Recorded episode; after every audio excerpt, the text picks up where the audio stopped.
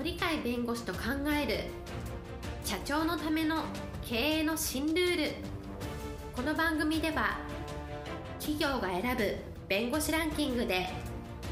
税務部門1位に輝き70冊以上の本を出版し多くの経営者を支えてきた鳥飼茂勝が社長経営者独立希望者起業家のための経営の新ルールについてお伝えしていきます。それでは今回の番組をお楽しみください。皆さんこんにちは。お元気でしょうか？元気がすべての源です。鳥海です。はいパラリーガルの高瀬です。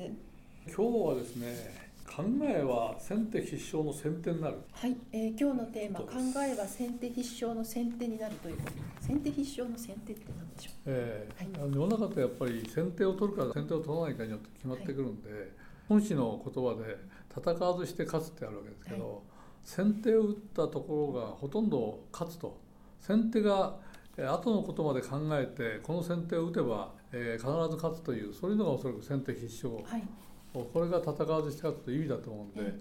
何かのことを誰よりも最初にやるっていうことだけではなくて何、はい、かやることが後の結果にちゃんとつながっていくそういう意味での先手はあの必勝につながるっていう意味だと思うので、はい、あの考えてまして、はい、結局考えてることが将来こういうことがあの結果として出したいなこういうことに対して貢献したいなっていうのがあるとそれが先手になって後からいろんなやることは全部それに焦点を合わせてやるからこれが実現するっていうんで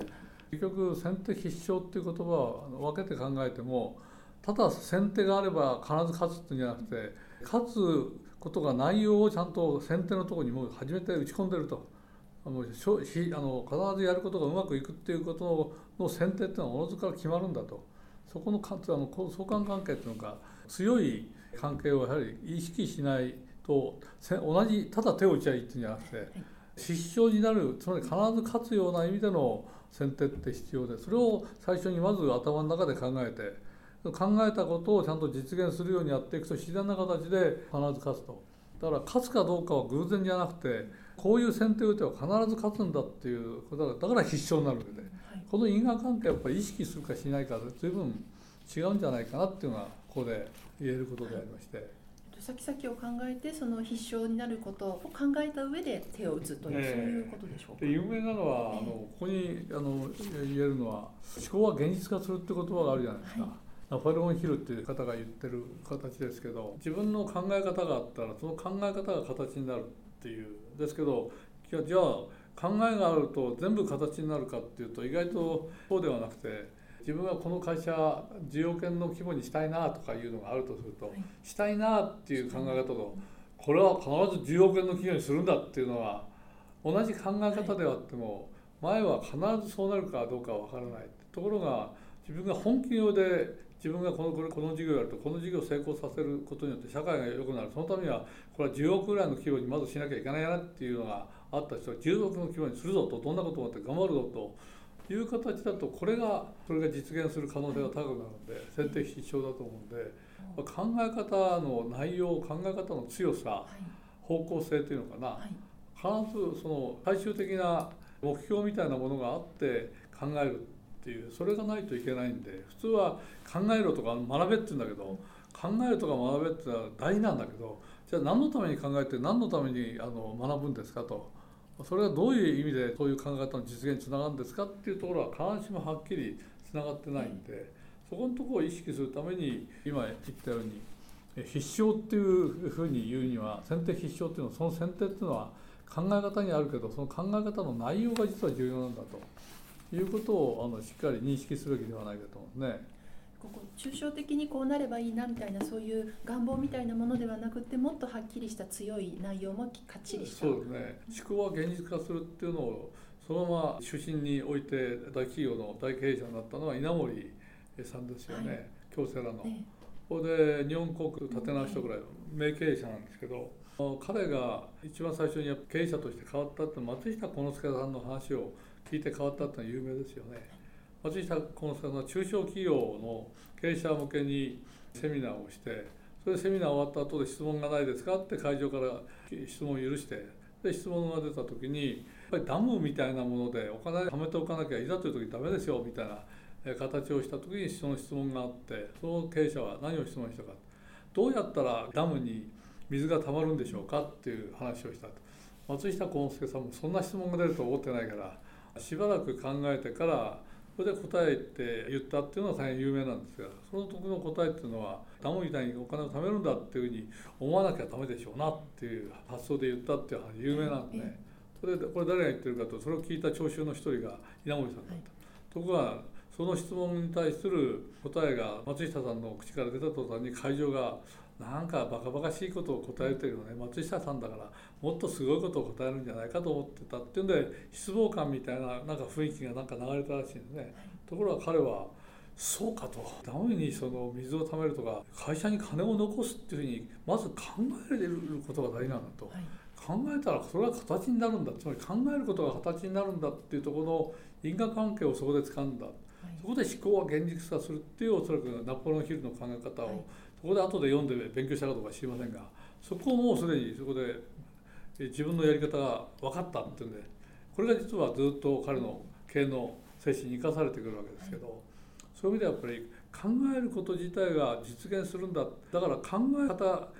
実現するとしてどうやってこれを考えるんだとどういう考え方が一番実現するんだろうとかどういう考え方がかえって自分の成長を妨げるんだとかいう考え方と、え実現することの関連性をおそらく研究していると思うんですね。だからそういう意味ではやっぱり考え方っていうのは言葉で覚えるんじゃなくてこれをどういう意味なんだっていうのを自分の実践に使ってみて、えー、このわずかキーワードは思考は現実化するってキーワードだけどこれを自分の生き方の中に入れていくってすごいことなんだね。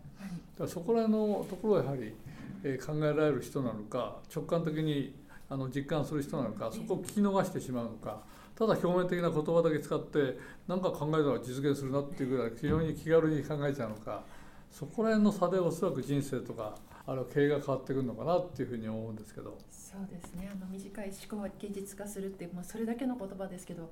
のすごく難しいことなんですねそうですねきっとね、でナポレオン・ヒルってのはまさにこの思考は現実化するってことをアンドリュー・カーネギーから教わった人だと思いますけど、はい、彼が言ってる言葉でねちょっと調べてきたんですけどどういうことを言ってるかっていうと